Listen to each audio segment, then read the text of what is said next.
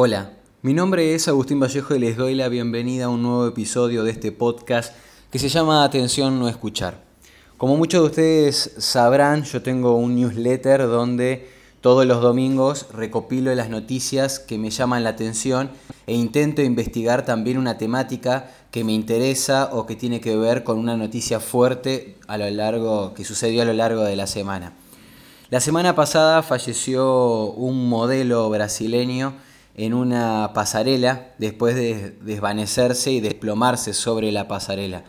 Entonces estuve investigando esta temática para saber si había otros antecedentes, si, si hay leyes que regulan la salud de los y las modelos y quería hoy compartirlo con ustedes porque me pareció, me parece muy importante charlar estas temáticas relacionadas con la percepción del cuerpo, con los estereotipos de belleza y demás.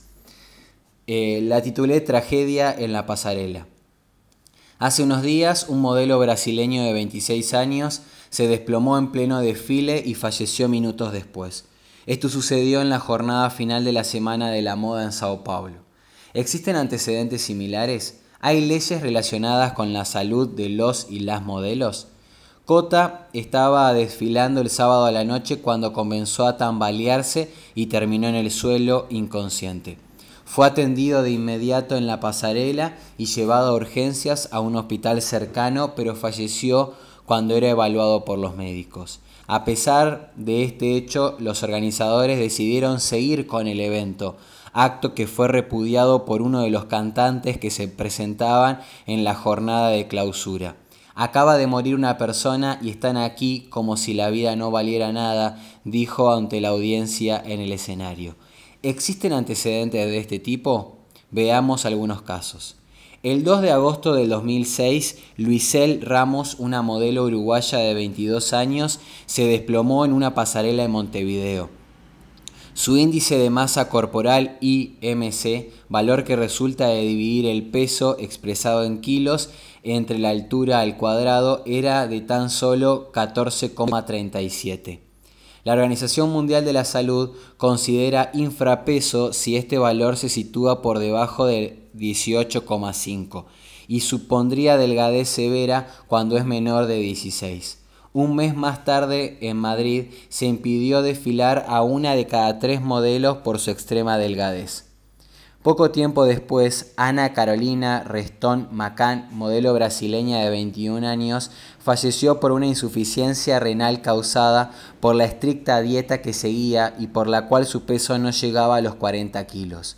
Fue entonces cuando definitivamente saltaron todas las alarmas y las principales federaciones del mundo de la moda, como Londres, Nueva York, París y Milán, decidieron actuar, aunque las medidas que se tomaron no fueron tan exigentes como se esperaba. Italia lanzó su manifiesto nacional de autorregulación de la moda italiana contra la anorexia, donde reconocía la responsabilidad de la industria de la moda con respecto a mostrar cánones estéticos que potencian la extrema delgadez. En el Reino Unido la respuesta fue contradictoria. Primero obligaban a las modelos a tener un certificado médico que costaba 500 libras donde se acreditase su buena salud. De ahí se pasó a la postura opuesta y se dejó de pedir. Algunos diseñadores amenazaron con abandonar la semana de la moda londinense si se exigía el mencionado certificado. A todo ello se sumaron otras pasarelas como las de Milán y Nueva York que no mostraron intención alguna de adoptar estas medidas. El primer país que ha tomado cartas en el asunto es Israel, aun cuando no forma parte de las principales capitales de la moda. Allí, desde 2013, funciona la llamada Ley Photoshop, que obliga a identificar aquellas imágenes retocadas digitalmente y prohíbe desfilar a modelos con un IMC inferior a 18,5. Su promotora es la médica Rachel Adato. Más allá de que Israel en aquel momento solo, cuenta, solo cuente con 300 modelos profesionales, marcó un camino para otros países como Francia. En 2016 se aprobó una ley que exige un certificado médico válido por dos años que garantice el estado de salud global de la persona. Con respecto a las revistas, se exige que se identifique aquellas imágenes retocadas. El no hacerlo puede suponer una pena de hasta seis meses de prisión y multas de 75 mil euros. ¿Qué sucede en Argentina? Desde septiembre del 2008 existe la Ley Nacional 26.396 sobre trastornos alimenticios. En los diferentes artículos se habla de las actividades que el Ministerio de Salud de la Nación debe realizar, pero el artículo 10 dice lo siguiente. La autoridad de aplicación deberá tomar medidas a fin que los anuncios publicitarios y que los diseñadores de moda no utilicen la extrema delgadez como símbolo de salud y o belleza y ofrezcan una imagen más plural de los jóvenes, en particular de las mujeres.